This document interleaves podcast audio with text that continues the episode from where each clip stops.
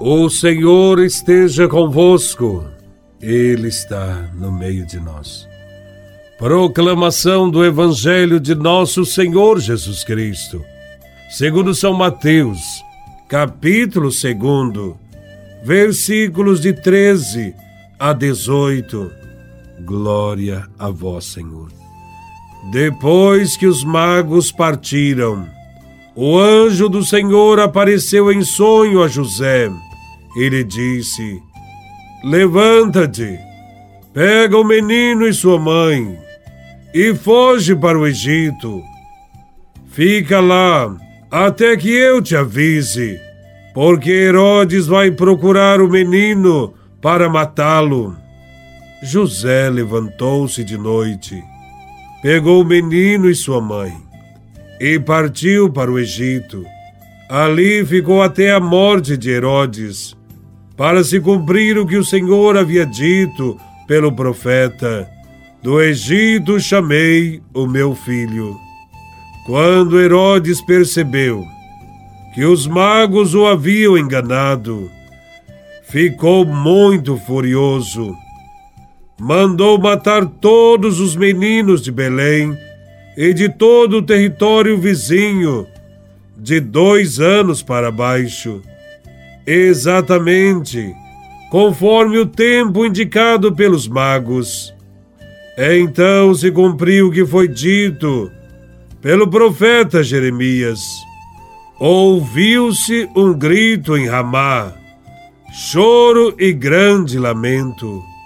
É Raquel que chora seus filhos e não quer ser consolada, porque eles não existem mais. Palavra da salvação. Glória a vós, Senhor. O Evangelho fala daquelas crianças que foram assassinadas a mando de Herodes, quando José fugiu com Maria e Jesus para o Egito. Esses pequenos inocentes mártires foram os primeiros a morrerem por causa do ódio de Herodes por causa de Herodes, José, Maria e o menino Jesus tiveram que se exilar e partiram para uma viagem de muitos quilômetros no deserto do Sinai, tirando o menino Deus das garras de um rei tirano e sanguinário. A empreitada da fuga foi dolorosa. A temperatura no deserto, à noite, chega a zero grau e durante o dia a 50 graus positivos.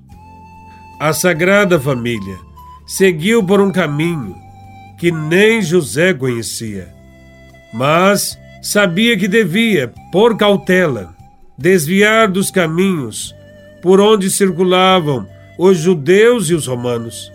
Havia ainda o risco de encontrar ladrões e feras do deserto até chegarem às terras do Egito, onde se viram salvos. Deus deixou que José guiasse Maria e Jesus pelo deserto até o Egito.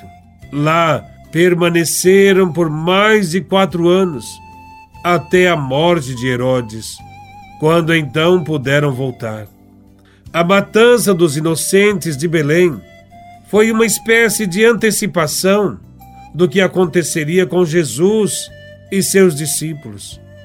Um frágil recém-nascido foi suficiente para abalar a segurança do prepotente e violento Herodes.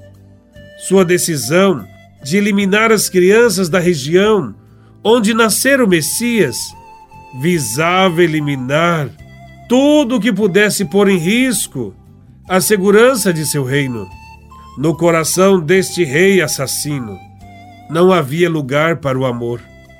Herodes, em última análise, ousou desafiar o próprio Deus, de quem Jesus era filho. Levantar-se contra o Messias correspondia a rebelar-se contra quem o enviou. Mas Deus não se deixou vencer por Herodes. Salvou seu filho pela ação previdente de José, que se pôs em fuga para o Egito, os pais de Jesus, estiveram sob o risco de morte e viveram a vida de refugiados. Tiveram que abandonar sua terra natal, seus parentes, tudo. Foram para o Egito para escapar da perseguição, como os muitos refugiados que conhecemos hoje. O número de refugiados é assustador. Calcula-se que somente entre os sírios o número de refugiados ultrapassa 10 milhões. Se somarmos a estes os fluxos migratórios de outras regiões do mundo, haitianos, latinos, palestinos, ucranianos, podemos sem dúvida constatar que vivemos numa era de imigração e exílio, com mais de 65 milhões de pessoas forçadas a deixar seus locais de origem por causa de conflitos, perseguições, violações dos direitos humanos. Estamos vivendo uma era de deslocamentos de pessoas. Deus nos ensina que o destino de todos os refugiados do mundo nos toca a todos, como humanidade, acolhê-los com amor e dar-lhes a oportunidade de recomeçar suas vidas, de superar os traumas que trazem consigo, é o mesmo que acolher o menino Jesus e sua família. Dar abrigo aos perseguidos, aos pobres e desterrados deste mundo. Esse é também uma lembrança sempre presente de tudo aquilo que Jesus nos ensinou sobre o amor.